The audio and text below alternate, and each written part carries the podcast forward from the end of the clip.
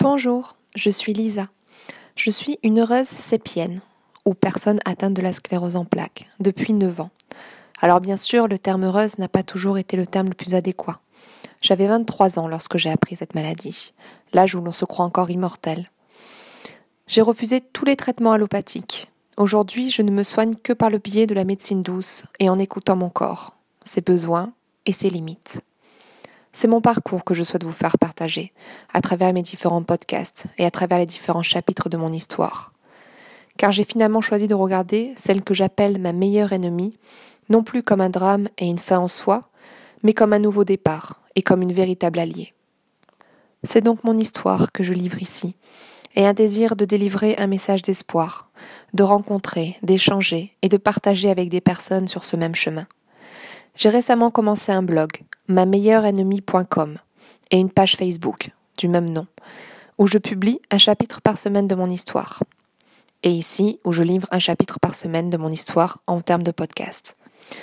J'écris aussi des articles pour raconter telle ou telle expérience en médecine douce, quelles sont mes philosophies de vie, les petits messages d'espoir, ce qui m'aide à tenir la route. Car je suis vraiment persuadée que nos maladies sont là pour nous dire quelque chose, pour exprimer un mal-être, un besoin, un manque d'écoute de soi. Je crois fortement en la relation corps-esprit et travaille de plus en plus avec des personnes sur ce chemin. Dans le chapitre 3, je racontais que je commençais tout juste mon stage. Et alors que je le commençais, je me rendis compte que je ne ressentais plus aucune sensation dans tout mon torse. Un peu comme si ma peau était endormie. Un peu comme la sensation que l'on a lorsque nous avons des fourmis dans une jambe. Vous savez, la jambe est ankylosée et lorsque nous touchons la peau, c'est comme si elle était complètement endormie. Ça me faisait ça dans tout mon torse.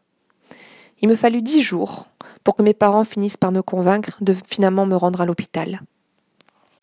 Le chapitre 4 porte sur ma première rencontre avec l'hôpital, qui se déroula en Italie. Mes symptômes étaient toujours bien présents, et ma collègue me déposa à l'hôpital vers 10 heures le matin et m'y seule.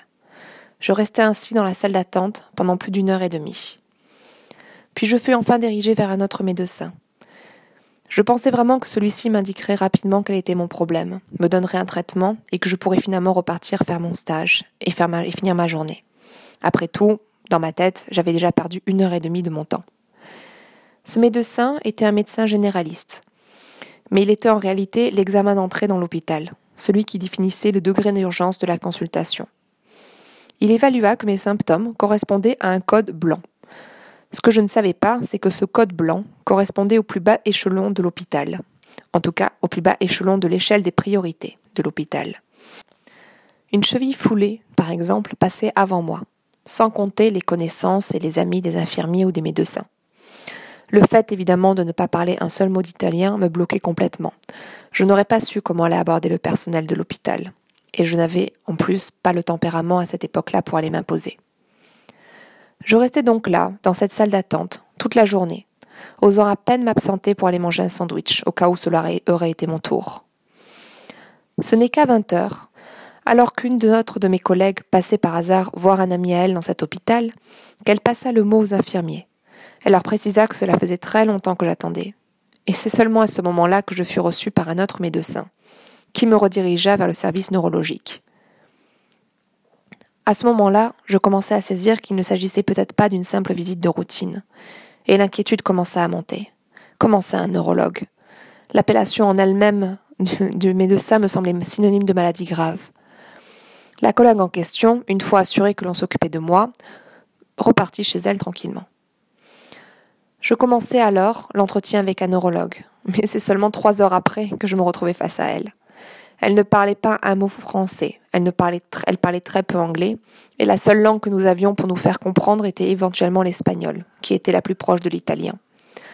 J'essayais donc tant bien que mal de lui faire comprendre mes symptômes, alliant les trois langues que je connaissais, espérant à chaque fois qu'un des mots pourrait lui être familier. La situation en elle-même avait quelque chose de vraiment comique. Et avec l'épuisement et le stress, je sentais monter un fou rire nerveux chaque fois que je voyais que son visage m'indiquait qu'elle ne me comprenait pas. Pourtant, avec le recul aujourd'hui, je me dis qu'elle devait forcément se douter qu'il s'agissait de symptômes de la sclérose en plaques. L'heure n'était vraiment pas au rire. À chacune de ces questions qui étaient très ciblées, j'étais en mesure de répondre oui, effectivement, je ressens ça. Oui, effectivement, Lorsque je baisse la tête, je ressens bien des décharges électriques le long de mes jambes. Oui, je suis épuisée. Oui, tous ces fourmillements et ces paresthésies sont arrivés d'un seul coup. Je voyais sa bouche grimacer à chacune de mes approbations.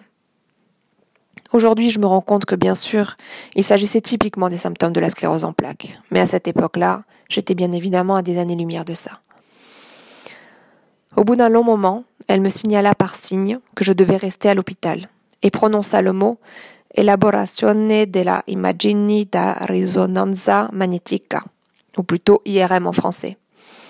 Lorsqu'elle me montra une photo de ce à quoi ressemblait, je m'arrêtai de rire un, un instant, ou du moins l'envie de rire me passa d'un seul coup. Je commençais à être fatiguée de tout ce remue-ménage, de toute cette attente, pour quelque chose qui ne pouvait être qu'anodin. Dans ma tête, il fallait que ce soit anodin. Il était plus de minuit, et l'IRM ne pouvait pas être près de chez eux avant deux ou trois jours. Elle m'indiqua qu'il n'était pas souhaitable que je quitte l'hôpital d'ici là. J'étais épuisée, nerveusement et physiquement, en proie à une inquiétude croissante. Et je ne pouvais vraiment pas m'imaginer rester dans cet environnement, seule au milieu d'étrangers, dont je ne comprenais même pas la moindre parole, pendant plusieurs jours. Mes parents, qui attendaient de mes nouvelles, me proposèrent de me rejoindre, mais je voulais partir de cet endroit le plus vite possible. J'avais besoin de me réfugier dans un terrain connu. J'ai appris par la suite que ma mère avait tout de suite pensé aux symptômes de la sclérose en plaques. Bien évidemment, il ne m'en avait pas parlé. Je pris donc le parti de signer une décharge, et je décidai de rentrer à Montpellier dès le lendemain matin, où le diagnostic serait finalement posé.